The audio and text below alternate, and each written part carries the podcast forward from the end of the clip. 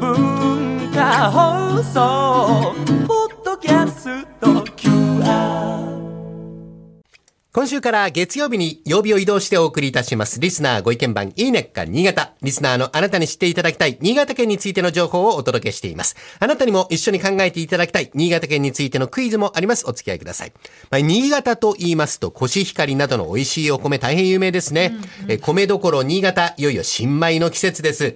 新潟の新しいブランド米、新之助。え去年秋から一部のレストランや料亭などで取り扱いをスタートしておりましたが、いよいよ10月5日水曜日、あさってから、新之助の新米が首都圏をはじめ、新潟県内、中京、京阪神の三越伊勢丹グループ各店を皮切りに先行販売が始まります。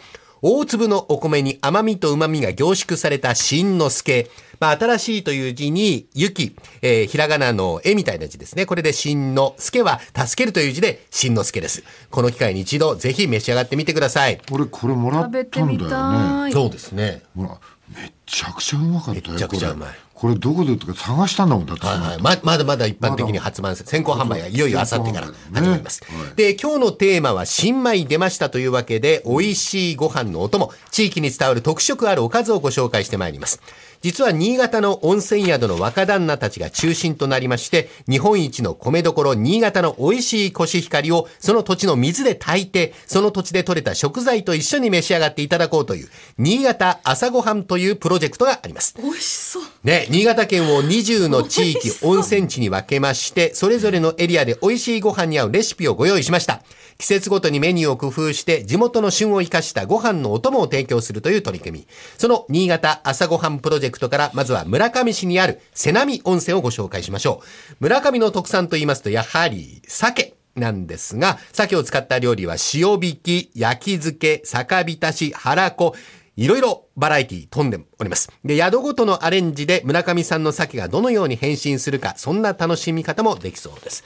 えー、いろんなパターンの鮭のその調理方法が写真になって載っておりまして、それを倉玉さんが見て美味しそうと。美味しそうですよ。ねお酒進みそうですねえ次は六日町温泉自慢のおかずです。えのきを特産品にと力を入れる南魚沼市のこの秋一押しのメニューは、姉さのえのき美人。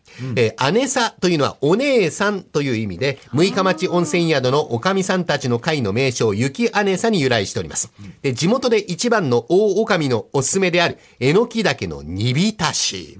えのき岳、豊富な栄養素を持ちながらヘルシーな食感が特徴。その魅力を損なわないよう、出汁で軽く煮つけて、味わいと彩りを添えて出来上がり。簡単で美味しいですね。秋の新米を引き立てるえのきのように、お客様を真心でおもてなししたいという地域の思いが込められた奥深い一品です。あったかい美味しい新米に乗せて食べるとたまりませんね。進みすぎちゃうねご飯ねもう私今晩これ食べたい。これね。はい。ねで、首都圏からも近くて便利な越後湯沢温泉から湯沢のっぺもご紹介しましょう。のっぺというのは様々な具材を煮込んだ汁物、のっぺい汁とも呼ばれております。新潟県の郷土料理の代表格ですが、具材や味付けは地域ごとに異なります。湯沢のっぺは野菜や昆布で自然なとろみが出ておりますので、コクがありつつすっきりとした味わい。里芋、大根、人参などの根菜を中心にして、椎茸、しめじなど、湯沢の旬の美味しさをまろやかに味わえます。香る湯沢のっぺ、新米との相性も、こちらもぴったりですね。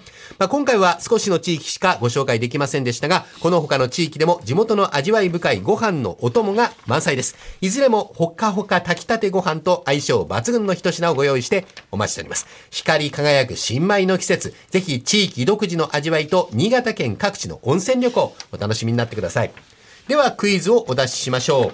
え今日ご紹介した湯沢のっぺが食べられる温泉は、越後湯沢温泉の他にも同じエリアにある苗場温泉、貝掛温泉があります。貝掛温泉、えー海にいる貝にかけるという字、掛け算のかけるという字ですね。貝掛温泉は鎌倉時代からおよそ700年の歴史を持つ温泉なんですが、ほにゃららを患う者が多く訪れていたという古い文献に由来して、別名ほにゃららの温泉としても知られております。ほにゃららには体の一部が入りますが、さあ、それは何でしょうか？ほにゃらら、体の一部にとっていい温泉と言われてるんですね。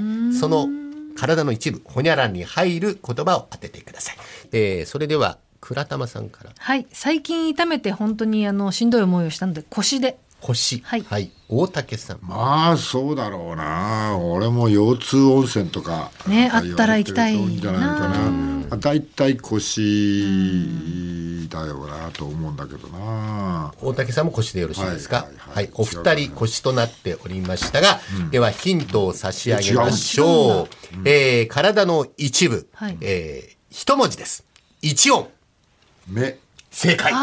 目の温泉の大竹さんよくわかりましたね。一文字って言われたはいはいら目しか浮かばなかった、えー明治時代から昭和初期まで買いかけの目薬も販売されていた頃から目の温泉として知られております。えー体温に近いぬるめのお湯にじっくり使って日頃の疲れを癒してみてください。なんかあの、ホームページ見てみると、目の洗い方みたいなね、そういうのが載っておりました。はい。いいねそれ年取ったりしたらね霞目とかねですね。はい。正解は大竹さん見事目の温泉でした。